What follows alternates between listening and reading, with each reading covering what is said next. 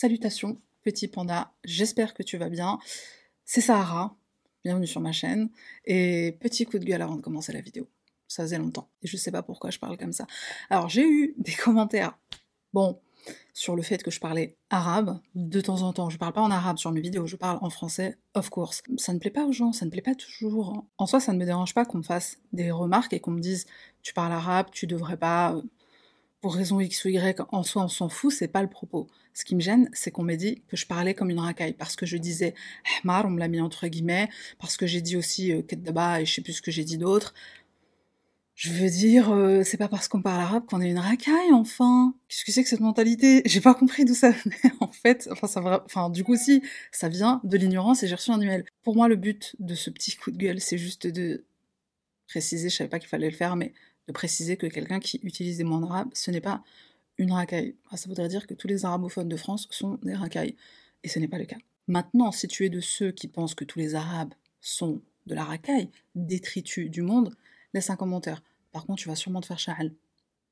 Allumé. Voilà, trêve de blablaterie, trêve de coups de gueulage, et on y va. Notre affaire commence le soir du 27 juillet 2018. Une jeune femme qui s'appelle Angelina, qui a 18 ans, elle appelle la police. Elle leur dit que son père est mort, elle leur demande de venir tout de suite. Quand ils arrivent sur les lieux, ils trouvent Christina, 19 ans, Angelina qui a passé le coup de fil, 18 ans. Elles sont dans le hall d'entrée de leur immeuble et elles sont toutes les deux couvertes de sang. Maria, leur sœur cadette, qui a 17 ans, elle est pas très loin, probablement dans l'appartement. En passant la porte, les officiers vont trouver le père, Mikhail Kachatourian, 57 ans, allongé sur le palier. Il a le visage qui fait face au sol. Il est également recouvert de sang et il ne bouge plus. Une ambulance va l'emmener, mais il est déclaré mort. Son autopsie va révéler qu'il a succombé à 35 coups de couteau environ, des coups de couteau qui lui ont été portés au visage, au cou et principalement à la poitrine, dont un en plein cœur. Donc évidemment, la police demande ce qu'il s'est passé et les sœurs vont dire qu'elles se sont défendues puisqu'il les a agressées. Plus tôt ce jour-là, leur père était rentré, il a trouvé que bah, ses filles n'avaient pas fait le ménage exactement comme il voulait. Il s'est enfermé dans une pièce de la maison avec elles et il a commencé à leur crier dessus. Ensuite, il s'est saisi d'une bombe lacrymogène, il a aspergé ses filles en plein visage. Christina, la plus grande, elle a fait une crise d'asthme tellement violente qu'elle s'est effondrée, elle a perdu connaissance. Ensuite, une des filles s'est saisie du couteau de chasse de leur père, une autre a pris un marteau et la dernière a pris la bombe lacrymogène. Et donc elles disent qu'elles se sont défendues de leur agresseur. Ensuite, elles expliquent aux officiers que leur père les maltraite depuis toujours, elles n'en pouvaient plus et aujourd'hui c'était la foi de trop. Le soir même, les policiers vont fouiller l'appartement et vont trouver plusieurs armes, une arbalète, des fusils, des munitions, etc ils vont aussi découvrir quelque chose qui va les intriguer. C'est la traînée de sang, la traînée du sang de Michael le père. Ils vont la remonter jusqu'à un fauteuil qui se trouve dans le salon, donc déjà, ça correspond pas à l'endroit où l'agression des filles a commencé. Il y a du sang sur le canapé, partout dans le salon, ensuite jusqu'au palier, et il y a également du sang sur le bouton de l'ascenseur. Donc est-ce que Michael a essayé de s'enfuir ou est-ce que c'était les filles qui ont essayé de s'enfuir Et pourquoi le sang, il remonte jusqu'au salon Enfin, il vient du salon? Par le fait qu'il y ait énormément d'incohérences et de contradictions dans la version que les trois sœurs vont donner à la police, et puis de toute façon elles ont admis que c'était elles qui avaient tué leur père, elles sont arrêtées dès le lendemain. Donc elles sont mises en état d'arrestation, elles sont emmenées au commissariat, on va les soigner puisqu'elles présentent des plaies que la police pense être euh, au départ des blessures défensives, puisque comme l'a dit l'une d'entre elles, leur père les a agressées avec aussi ce couteau de chasse. L'une d'entre elles va admettre qu'en fait elles se sont fait ces plaies elles-mêmes pour que leur histoire de légitime défense soit plus crédible. Elles vont aussi toutes les trois avouer qu'en réalité, elles se sont jetées sur leur père alors qu'il dormait sur le canapé après avoir pris des somnifères comme à son habitude. Mais elles maintiennent bien qu'elles ont été agressées plus tôt dans la journée, c'était pour elles la goutte d'eau qui a fait déborder le vase. Elles étaient très inquiètes du sort de leur sœur qui s'était évanouie, qui avait perdu connaissance à cause de cette crise d'asthme, et donc n'en pouvant plus, elles ont décidé qu'il valait mieux aller en prison que rester un jour de plus sous le toit de leur père. Alors qui sont les sœurs Kachatourian Enfin qui est la famille Kachatourian On va commencer par le commencement, c'est un très bon endroit pour commencer. Mikhail, le père, est un homme d'origine arménienne, il est né, il a grandi en Russie, à Moscou, et c'est là qu'il va rencontrer sa future femme et la mère de ses enfants, Aurélia. Aurélia est une jeune femme qui a immigré en Russie avec sa mère environ trois ans avant sa rencontre avec Mikhail, donc en 1996. Aurélia et sa mère sont originaires de Moldavie et pour avoir une meilleure qualité de vie, elles se sont installées à Moscou. Un jour, elles sont assises à un arrêt de bus en train d'attendre bah, le bus. Michael passe sur leur chemin, il jette son dévolu sur la jeune femme alors qu'elle a 17 ans, il en a 35, il les aime jeunes, donc il propose de les déposer, elles vont refuser. Aurélia va quand même lui donner son numéro de téléphone. Elle est assez impressionnée, elle le trouve beau gosse, soigné, il est costaud. Voilà. Au départ, ils vont entretenir une relation amicale et puis ils vont vite tomber amoureux. Michael et Aurélia se mettent en couple et rapidement ils emménagent ensemble. Un jour, Aurélia, elle s'habille, elle s'apprête à aller rendre visite à sa mère. Là, Michael va lui mettre une grosse gifle, il va l'attraper par le cou et il va lui dire Tu restes ici, tu n'iras nulle part. C'est la première fois qu'il lève la main sur elle et malheureusement ce ne sera pas la dernière. Lisa, la mère de, cette jeune femme, la mère d'Aurélia, elle va vite comprendre que quelque chose ne va pas au sein de ce couple. Elle s'oppose à cette relation, même si sa fille ne lui a rien confié. Elle lui a pas dit euh, ce qu'il se passait, mais bon, en tant que mère, bon, elle, sait, et je pense que ça doit se voir aussi. Aurélia elle-même, elle ne veut pas de ce genre de relation, donc elle va rompre avec lui, mais Michael, il ne va rien lâcher. Et comment il s'y prend pour la reconquérir? Bah, Il va la menacer, elle et toute sa famille. C'est comme ça qu'on récupère une meuf. Par peur, Aurélia, elle se remet avec lui. un jour, ils vont à une fête, ils sont conviés à une fête par des amis et il la prend, il l'emmène dans une pièce, il s'enferme avec elle et il la viole. Donc Aurélia, elle est très intimidée par cet homme qui est grand, qui est costaud, qui la frappe, qui la viole et qui la menace. Elle va finir par accepter de l'épouser, enfin accepter, pas compris? Donc il me semble que c'était la, la, même année, ils se sont mariés l'année où ils se sont rencontrés, donc en 1900. 96 et en juin 1997, elles donnent naissance à leur premier enfant, Sergei. Christina naîtra ensuite en 1999, Angelina en 2000 et Maria, la cadette, en 2001. Depuis le début de leur relation, Michael il est très violent envers sa femme, il lui crie constamment dessus, il la frappe bah, quasiment quotidiennement, il s'énerve pour rien, il crie à longueur de temps, si elle veut passer un coup de fil, il faut qu'elle demande la permission, il va même aller jusqu'à l'empêcher de sortir et pendant à peu près 5 ans, Aurélia va pas voir la lumière du jour. C'est seulement après la naissance de leur dernière fille qu'il va un peu desserrer les boulons et il va la laisser sortir. Un jour après avoir été roué de coups pour la énième fois et surtout craignant pour sa vie, hein, du coup ça en était arrivé là, Aurélia elle va au commissariat. Donc elle se rend au commissariat le plus proche de chez elle, elle veut porter plainte, trop c'est trop, et je ne sais pas comment, mais Michael il la retrouve et il la rejoint au commissariat. Il arrive, il lui fait un grand sourire. Aurélia, elle trouve quand même le courage de continuer de faire sa déclaration, de faire son dépôt de plainte. Et Michael, qu'est-ce qu'il va faire? Bah, Il va la frapper devant le flic. Il va la ramener à la maison comme si de rien n'était. Oui, parce qu'il se trouve que ce flic, c'est un ami de Michael. Ce sera la première et dernière fois qu'Aurélia ira au commissariat pour demander de l'aide, puisque clairement la police ne veut pas l'aider. Grâce à l'aide de sa belle-sœur, Aurélia elle va commencer à prendre la pilule contraceptive. Bah déjà parce que son corps elle le sent beaucoup trop faible pour avoir d'autres enfants, bah, elle a été confinée pendant à peu près 5 ans, donc j'imagine qu'elle ne devait pas être en, bonne santé. Et puis si elle avait écouté son mari, lui, il voulait qu'elle fasse des enfants chaque année. Il voulait qu'elle ponde un gosse bah, tous les ans.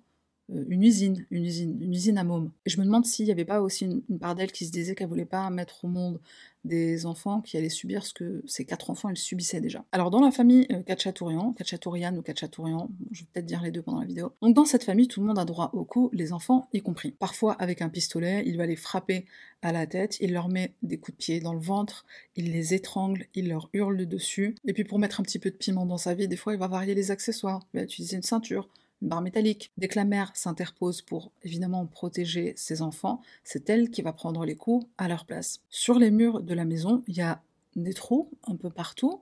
C'est des impacts de balles. Ça doit faire une belle décoration. En fait, des fois, il a le pistolet, donc il frappe avec, et puis des fois, il tire sur les murs. Je pense que ça le détend un peu, ça le défoule un petit peu. Puis il les menace, en fait, il les menace. C'est plus facile de menacer avec une arme euh, à la main. Alors combien de fois il les a menacés de tous les tuer? Aurélia, elle a arrêté de compter. Michael, il tilte un peu sur le fait que sa femme, elle tombe pas enceinte, il se dit c'est bizarre, et donc, dans la logique des choses, il va commencer à l'accuser de le tromper. Il va lui dire euh, bah, comment ça se fait que tu ne tombes pas enceinte, ce n'est pas normal, ça veut dire que les quatre gosses que j'ai eus avec toi, en fait, tu les as eus avec quelqu'un d'autre.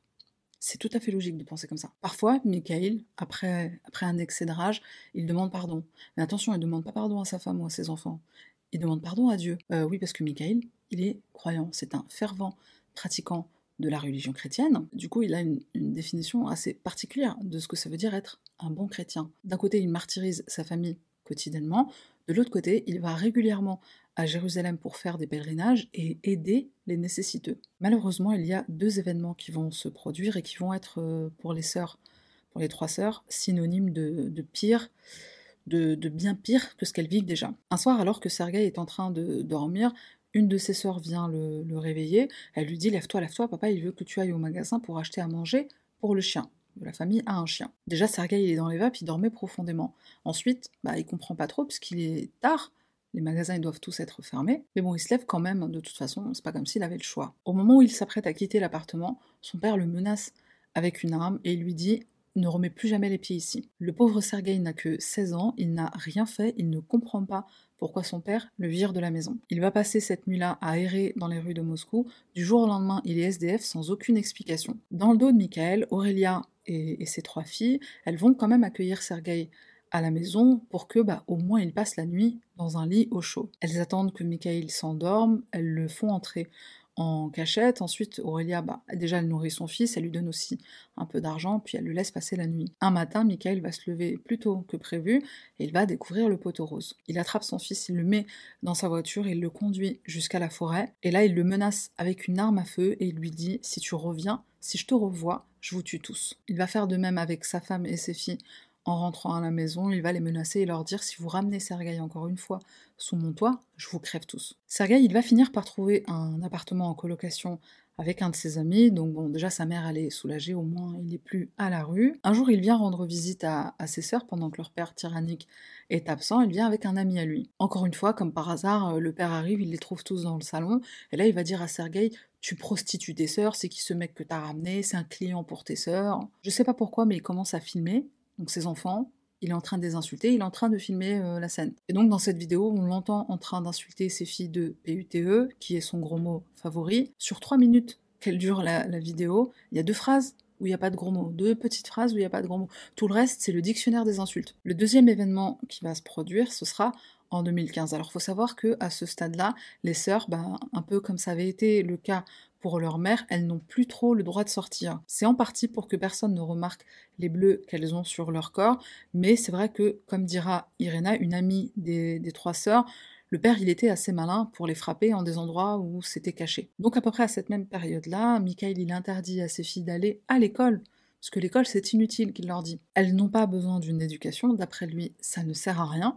Au départ, en cachette, Aurélia, elle va quand même envoyer ses filles à l'école. Surtout qu'elles sont très intelligentes, elles ont de très bonnes notes, et puis elle sait que c'est aussi une bonne échappatoire pour elles de, de, leur en faire quotidien. Donc la mère, elle les envoie, malgré les interdictions du père, elle les envoie étudier, souffler un peu, évidemment, Michael, il va s'en rendre compte. Il va frapper sa femme et ses filles de plus belle, et du jour au lendemain, il va mettre Aurélia, sa femme, dehors. Donc elle aussi, elle est virée de la maison, et au départ, elle va aller en Moldavie, puisque sa mère est retournée habiter là-bas, donc elle va chez sa mère, elle n'a pas d'argent, elle n'a nulle part où aller, elle n'a pas vraiment le choix. Au bout d'un an, elle arrive à mettre un peu d'argent de côté, ses enfants lui manquent énormément. Donc elle a tout fait pour mettre de l'argent de côté, pour trouver un appartement et un travail. Elle trouve un job, je crois, en tant que caissière dans une boutique qui est située pas très loin de l'appartement de son mari, et donc là où se trouvent ses filles. Et donc elle rentre à Moscou, mais puisque Michael a interdit à ses filles de voir leur mère, il a interdit à Aurélia de voir ses filles, elles le font en cachette, et c'est principalement quand les filles vont promener le chien. Alors Sergei n'est plus là, Aurélia n'est plus là, et pour Christina, Angelina et Maria, les choses vont empirer. D'abord, elles vont devenir les esclaves de leur père. Alors leur père, il a une petite cloche. Donc quand il fait sonner la cloche, il y a une des trois qui a intérêt à vite rappliquer. Alors c'est soit pour ouvrir la fenêtre, parce que bouger son cul, même Juste pour ça, il en est incapable. Apporte-moi à manger. Il mange 7 fois par jour. Passe l'aspirateur. L'aspirateur, faut le passer en moyenne 3 fois par jour. Ramène-moi la télécommande. Enlève-moi mes chaussettes. Enfin bon, tout un tas de... Il peut rien faire tout seul, en fait. Il peut rien faire tout seul. Les filles, elles doivent se réveiller à 7 h du matin, puisque monsieur se lève à 7 h du matin. Il est matinal. Enfin, soi-disant matinal. Je pense qu'en fait, c'est parce que les euh, somnifères qu'il prend, bah, ils font effet 6 heures. Donc, euh, au bout de 6-7 heures, il est réveillé. Donc les filles aussi, elles doivent se réveiller puisqu'elles doivent lui préparer son petit déjeuner, bien entendu. Attention, faut faire preuve de créativité. Il veut pas manger tous les jours la même chose. Donc en cuisine, elles ont intérêt à se, donner. même dans un hôtel, t'es pas aussi bien servi. Et tout ça, bien sûr, sans leur lâcher un petit, un petit un petit merci.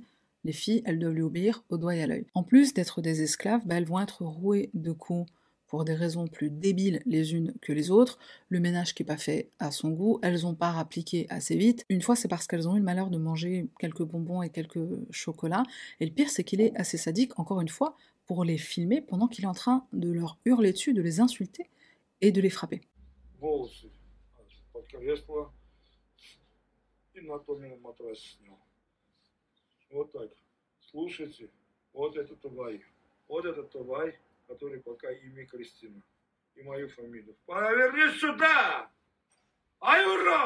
j'ai pas mis tout titre parce que je parle pas le russe, donc j'ai pas compris ce qu'il avait dit, mais de ce que j'ai lu dans les articles et là où j'ai trouvé cette vidéo, ben, il n'était pas en train de leur dire je vous aime. De toute façon, le ton, tu le méprends pas. Hein. Son hobby, son passe-temps préféré, c'est de les insulter. Et son gros mot favori, PUTE. Dans une des vidéos, alors je crois peut-être que c'est celle que je viens de montrer, je suis pas sûre, dans une des vidéos, on l'entend dire à Angelina que, c'est une merde, tu veux partir, bah essaye, je te retrouverai et je te tuerai. De toute façon, vous êtes des PUTE et vous allez mourir en PUTE.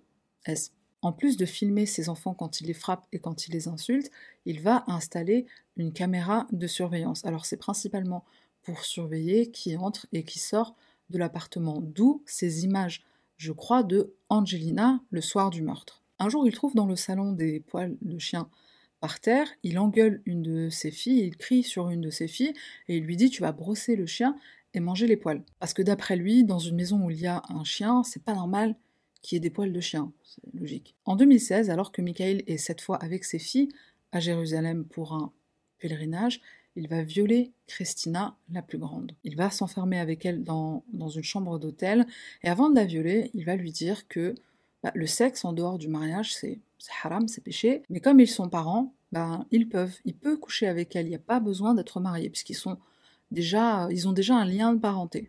Donc ils peuvent. Et puis vous êtes mes filles, vous devez vous soumettre à ma volonté et faire ce que je vous dis. Sergei et Aurélia, ils sont plus à la maison. Donc pour lui, bah, la première étape, c'était de faire de ses filles des esclaves des femmes de ménage, des femmes à tout faire, et puis des esclaves aussi sexuels. Il va commencer par Christina la plus grande, ensuite il va s'en prendre à Angelina et aussi à Maria. Alors Maria, le truc qu'il aime bien faire avec elle, c'est s'enfermer dans la salle de bain et la forcer à lui faire des fellations. Les filles, elles ne disent rien à personne, ni à l'école, le peu de jours où elles y sont allées, c'est-à-dire 7 jours sur l'année 2017-2018, et en fait elles ont été tellement absentes qu'elles ont perdu l'autorisation de passer leurs examens. Elles ne disent rien non plus à leurs copines, à leur entourage, à leurs grands frères, ou même à leur mère, et à leur mère en fait elles ne veulent pas lui faire de la peine. Elles savent que leur père il connaît des policiers, aussi d'autres personnes haut placées, à chaque fois qu'il les menace, il s'en vante. Et puis en plus à la maison il a tout un arsenal, il a des couteaux de chasse, il a des fusils de chasse, il a même des arbalètes, et je pense qu'elles ont aussi gardé en tête le fait que leur mère elle avait essayé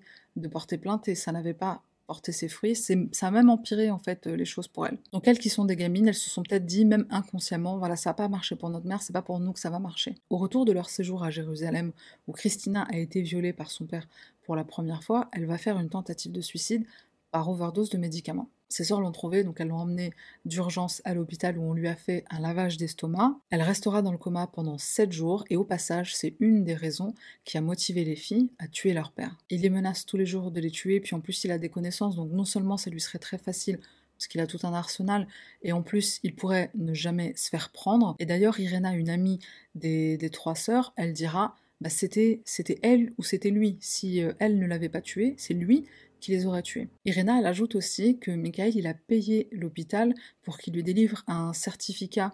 Apparemment, il délivre des certificats à la sortie d'une hospitalisation et il ne voulait pas que sur le certificat figure que c'était une tentative de suicide, donc il les a soudoyés, il leur a demandé de mettre, euh, je sais pas, une maladie, euh, une gastro, un truc comme ça. Après la tentative de suicide de sa fille, Michael, il va un peu se calmer, ça va pas durer longtemps, elle va vite reprendre ses habitudes. Après l'arrestation des sœurs Katchaturian, et surtout quand on découvre le mobile du meurtre, la Russie, elle est divisée. Je vais t'expliquer pourquoi. Bon, d'abord, il s'agit quand même d'un meurtre, donc il y a eu mort d'homme, c'est quelque chose de grave. On se demande si le meurtre était vraiment justifié et s'il y avait vraiment légitime défense. Quand le public apprend qu'en fait les filles se sont mises d'accord pour tuer leur père après qu'il se soit endormi, bah, il y a beaucoup de personnes qui vont être choquées de la préméditation. Et d'ailleurs, le chef d'inculpation, c'est meurtre par un groupe de personnes par entente préalable au groupe organisé. Et le public trouve aussi que la façon dont ça a été fait, c'est quand même assez cruel. Il y en a une qui a pris un couteau de chasse,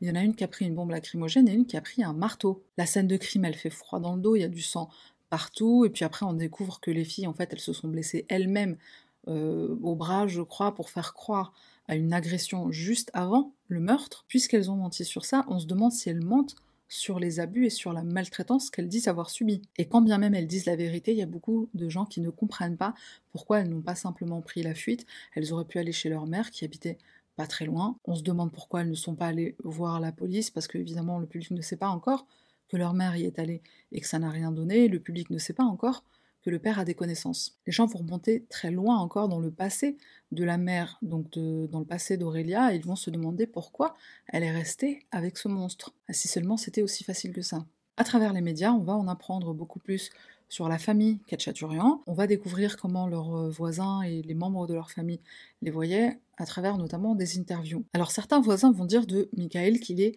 très gentil, qu'il est poli, grossier, lui, jamais de la vie. Il est très gentil, il est très généreux, il aide les nécessiteux. Il y a un de ses amis d'Israël, je crois que c'était un, prêtre, qui va témoigner du fait que voilà, il vient souvent ici, il vient souvent en pèlerinage ici, on aide les pauvres, on aide les gens qui sont dans le besoin. Euh, Michael, c'est quelqu'un de très bien. Bizarrement, il n'y a personne qui est capable de dire dans quoi il travaille. Donc euh, apparemment, il surveille les voleurs. Je ne sais pas si c'était un problème de Google Translate, mais c'est quand même revenu dans plein d'articles, dont certains qui étaient quand même assez bien traduits. Apparemment, c'est peut-être euh, un métier là-bas de surveiller les voleurs. En tout cas, ce qu'on sait, c'est qu'il était toute la journée, quasiment toute la journée, dans sa voiture, à surveiller euh, bah, ce qui se passait dans son quartier. Et il y a d'autres voisins qui disent que surveiller les voleurs, en fait, c'est synonyme de vendre de la drogue. Il y a des gens qui viennent le voir dans sa voiture et qui repartent avec des petits paquets suspicieux. Et en effet, la police, quand ils vont faire une perquisition, ils vont fouiller l'appartement, ils vont aussi fouiller la voiture et ils vont trouver 2 kilos de cocaïne la voiture. On découvre aussi que euh, ça faisait partie de soit un travail, soit un passe-temps. On découvre que Michael, il allait souvent en prison pour donner à manger, des vêtements, etc. à des détenus. Alors il y a des gens qui disent que c'était l'air, que c'était de la simple générosité. Il y a d'autres personnes qui disent en fait non, c'était des détenus qui faisaient partie de son gang. C'était des employés quoi. Il y a une voisine qui va raconter une anecdote euh, un peu flippante, mais bon, à ce stade-là, on le connaît le mec. Hein.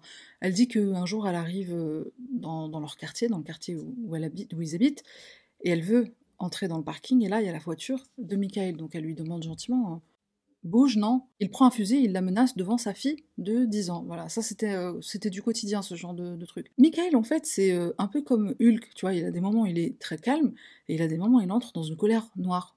Enfin, du coup. Un truc aussi très troublant qu'on va découvrir sur le passé de Feu Michael, c'est qu'il draguait, il avait commencé à draguer certaines copines de ses filles. Il a 57 ans et il drague des filles qui sont mineur. De toute façon, il en avait 35, il s'est marié avec une meuf de 17 ans. Donc, euh, bon. Une fois, il essaie d'attirer une amie de sa fille Christina, la, plus grande. Il lui envoie un SMS, mais du téléphone de Christina et il lui dit papa n'est pas à la maison, tu peux passer. Je sais pas trop comment mais heureusement Christina s'est rendue compte de ce qu'il avait de ce qu'il essayait de faire. Donc elle a prévenu sa copine, elle a peut-être dû voir le SMS donc elle a prévenu sa copine. Après il va essayer avec une copine de Maria pour le coup euh, une mineure et là il va essayer avec son téléphone à lui. Donc au départ, il va commencer avec euh, salut, ça va, puis il va commencer à l'appeler beauté, et très rapidement, il va lui envoyer une vidéo porno. Alors je sais pas si c'était du fait maison ou si c'était un truc qu'il avait chopé d'internet, mais il lui envoie une vidéo porno et il lui dit euh, Est-ce qu'elle te plaît cette vidéo? La gamine, elle est tellement dégoûtée du comportement du père de, de sa copine qu'elle a enregistré dans son répertoire le numéro de téléphone sous Père de Maria, ne pas décrocher. Je me devais de dédier un paragraphe pour les deux éléments dont il va être question là tout de suite. En fait, il y a eu tellement de rebondissements sur cette affaire, j'avais l'impression de regarder une telenovela mexicaine. En fait, en Russie, ils ont des émissions télé qui sont fort intéressantes. Alors, je sais pas comment elles s'appellent en soi, on s'en fout. Il y a une de ces émissions, en fait, c'est euh, bah, il y a un détecteur de mensonges. Donc en gros, le principe, c'est que tu as deux parties qui se confrontent sur une affaire sur laquelle ils ne sont pas d'accord. Donc ça peut être tout et n'importe quoi. C'est pas forcément une affaire euh, criminelle ou quoi. Alors en l'occurrence ici on a Lisa qui est la mère d'Aurélia, donc la grand-mère des, filles, et en face d'elle elle a Arsène Katchaturian. Alors Arsène c'est le neveu de Michael. Alors évidemment Lisa elle défend ses petites filles à fond les ballons, elle les soutient, elle demande leur libération. Elle témoigne de la, violence de son gendre, d'abord envers sa fille à elle, donc Aurélia, puis envers ses petits-enfants. Elle témoigne du calvaire qu'il leur faisait vivre. Arsène, bah déjà son oncle, il l'appelle pas tonton, il l'appelle papa. Ce qui a poussé les gens à se dire, bah t'es sûr que c'est pas ton, ton père en fait? Eh ben il se trouve que si, Arsène est le fils illégitime de Michael. Alors qui est la mère de cette merde finie? Ce n'est autre que la sœur de Michael, tu as bien entendu. Il a eu un enfant avec sa propre sœur, donc c'est normal qu'il soit complètement barge le mec. Donc Michael a violé ou eu des rapports consentis avec sa sœur. Arsène est le fruit pourri de cet inceste. Connaissant Michael, je, pense qu'il l'a violé, je, doute qu'il lui ait demandé son accord. Je pense pas qu'on était sur un cas euh, Jamie euh, Cersei Lannister, je pense pas. Attends, c'est pas fini. Alors on se rappelle que Michael, il avait commencé à accuser sa femme de le tromper, notamment quand elle ne pondait plus de gosses. Et eh bah ben, figure-toi que Sergei n'est pas le fils de Michael. Aurélia a fini par l'admettre à la télévision devant des milliers de téléspectateurs. Et alors là, je suis pas sûre à 100%, mais il semblerait que c'est la raison pour laquelle euh, Sergueï a été mis dehors. Bon, Sergueï qui est quand même innocent, qui a rien fait, qui a rien demandé à personne. C'est vraiment une chose que je suis pas certaine d'avoir compris, donc quand même je tiens à le préciser. Et quand bien même ce serait le cas, je pense que c'est le cas à 80%, quand bien même ce serait le cas, je, pense qu'une autre raison qui a motivé Michael à mettre son fils dehors, c'est qu'il avait 16 ans, c'est que c'est un homme, qu'il commençait à être grand, à être fort, et que ça allait être potentiellement un problème pour lui par rapport à ce qu'il avait envie de faire à ses filles. Attends, c'est pas fini. Alors Arsène, il accuse Lisa, la, grand-mère, euh, il l'accuse de complicité pour le, meurtre de feu son oncle slash père, et devant tout le monde, sur un plateau télévision, il la traite de PUTE. En réalité, il a fait que répéter ce qu'il a entendu pendant des années, parce que oui, il se trouve que Arsène, il a vécu pendant un moment, pendant un très long moment même, chez, son oncle. Donc il insulte la grand-mère à la télévision, la hashma, la respect pour les anciens walou, et bien sûr il défend son oncle avec véhémence. C'était un homme bien, il voulait le bien pour ses enfants, il les emmenait en vacances, il les emmenait faire du catamaran, du pédalo, il les sortait, il les a déscolarisés, ok, mais c'est de leur faute à elle, puisque après les cours, bah, elle rentrait trop tard. Il les frappait, il était violent, c'est juste qu'il est un peu émotif. Les prisonniers membres de son gang, non, non, non, c'était des nécessiteux et il faisait du bénévolat. De toute façon, vous les Moldaves, vous êtes un peu plus sales, vous êtes une sale race. Il va aller plus loin que ça, il va accuser Lisa d'avoir tenu en Moldavie une maison close. Maison close où elle vendait les services de sa propre fille, Aurélia. Oui, parce que d'après Arsène, Lisa, elle tenait pas la caisse du bordel, hein, elle en avait la clé. Et toujours selon Arsène, quand Michael a jeté son dévolu sur Aurélia, 35 ans, et elle, 17 ans, je le rappelle, il n'a fait que la sauver des griffes de sa mère proxénète. Il aurait soi-disant dit à Lisa Ta fille ne remettra plus jamais les pieds ici où tu la forces à être une PUTE. Hashtag Michael le héros. Pendant une de ses émissions fabuleuses, j'aurais tellement aimé parler le russe à ce moment-là parce que je comprenais pas ce qu'il se disait. Ça partait dans tous les sens, enfin c'est vraiment intéressant. Bref, il y a un mec un jour qui, il y a un mec un jour qui arrive et qui a un masque. Alors c'est pas un masque Covid, c'est un masque euh, cacher son visage pour qu'on ne sache pas de qui il s'agit. Et soi-disant, c'est le petit ami de Angelina. Il montre des textos, des SMS que soi-disant Angelina lui aura envoyé le matin du meurtre pour lui dire qu'elle préparait quelque chose de terrible. Le présentateur, il va percuter un truc, il va lui dire mais c'est bizarre parce que la conversation elle n'a pas trop de sens, on dirait qu'il manque des messages, est-ce que vous avez supprimé vos messages à vous? Qu'est-ce que vous lui avez répondu?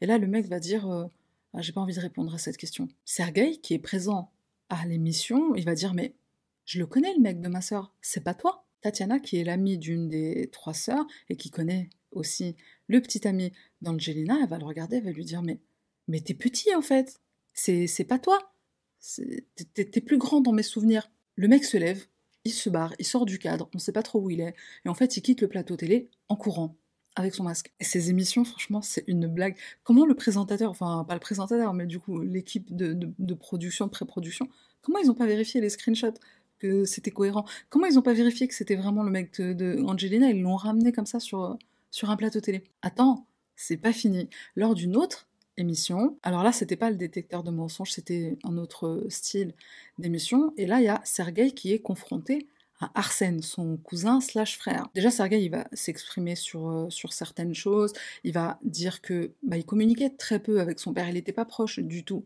avec son père, puisque ce dernier préférait les filles. Il va aussi ajouter que au départ, c'est vrai qu'il en voulait à ses sœurs, il les soutenait pas parce que bah, il était quand même choqué, même si, même si au final c'est même pas son père biologique, mais je crois qu'il l'a pas su tout de suite, et même s'il était tyrannique, c'était quand même son, père, en tout cas l'homme qui l'a élevé. Il va dire aussi que, bon, c'est vrai que leur père, il n'était pas tyrannique à 100% du temps. Ils ont quand même des bons souvenirs, c'est vrai qu'ils sont allés en vacances, ils, ils, faisaient des sorties de temps en temps, tout ça. C'est une des raisons pour lesquelles il est quand même allé aux funérailles, mais très vite, il va commencer à lui aussi soutenir ses sœurs.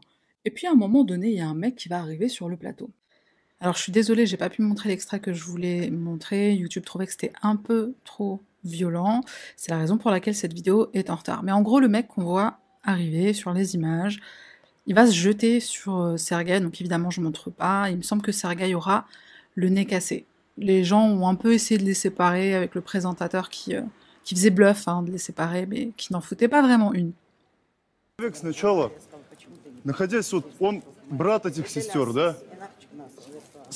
Bon alors au départ j'ai pas capté c'était qui ce mec qui a la gueule d'un homme de 15 ans et la voix d'un boxeur de 45 ans. Alors il s'appelle Émile ou, Emilia et en fait c'est un ami de Arsène. Et je me suis aussi demandé, bien sûr, bah, c'était qui ce mec avec le survêtement gris. J'ai fait traduire la page YouTube, donc pour avoir la traduction des commentaires. J'ai trouvé aussi quelqu'un qui disait mais c'est qui ce mec en survêt gris qui a rien à voir avec le truc et qui a cassé la gueule du pauvre Sergei. Je crois qu'il lui a cassé le nez. Et ce mec-là, c'est aussi un ami de Arsène. Alors le présentateur, il s'en est pris plein la gueule. Déjà de ramener des personnes qui ont rien à voir avec l'affaire. Ok, c'est des amis, ils voulaient peut-être témoigner euh, de comment il était euh, Michael ou quoi. Peut-être ils ont dit des trucs euh, pertinents. Après, moi, j'ai pas compris.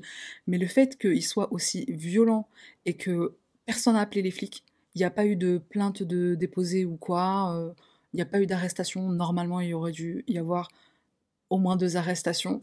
Euh, que nenni, et euh, le public a été vraiment choqué de ça. Ça s'est vu dans les commentaires sur YouTube, dans les commentaires de plein d'articles aussi. Perso, même moi, ça m'a choqué aussi. Pendant ce temps-là, KP, un média russe, a attiré un médium vers l'affaire. D'ailleurs, les enquêteurs eux-mêmes se tournent vers l'aide de magiciens et de sorciers dans les cas les plus déroutants. Encore une fois, je ne sais pas si c'était un problème de Google Trad, j'ai pas l'impression. Donc la police des sorciers. Jafar, Jafar est en mission. Donc Jafar, il arrive pour un peu comprendre ce qu'il s'est passé chez les Kachaturians.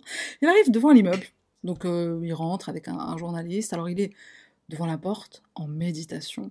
Il va toucher la poignée la porte et il va dire Oui, le mal, le mal vit ici. Il fait très froid. Ce n'est pas un appartement, c'est une prison. Je crois qu'on a voulu y mettre le feu, mais ça n'a pas pris. Il va confirmer que Michael est un tyran, comme si on avait besoin de lui. Il va dire que c'était quelqu'un qui était imbu de lui-même, qui se souciait très peu des autres. Par contre, il va aussi dire que bah, les agressions sexuelles, c'est du mytho. Les filles, elles ont tout inventé pour légitimer leur acte en fait. Alors attention, ce médium il a gagné la seconde place à l'émission télévisée Bataille de médium, donc il a clairement une crédibilité qui est indéniable. Donc euh, une médaille de bronze, ça rigole pas, euh, c'est du sérieux quand même. Hein. Quand les sœurs Kachaturian sont inculpées pour meurtre avec préméditation, la moitié de la Russie se soulève d'indignation. Il va y avoir des levées de fonds qui sont organisées, il va y avoir une pétition qui sera lancée pour leur libération et des manifestations auront lieu un peu partout dans le pays pour les soutenir sous le hashtag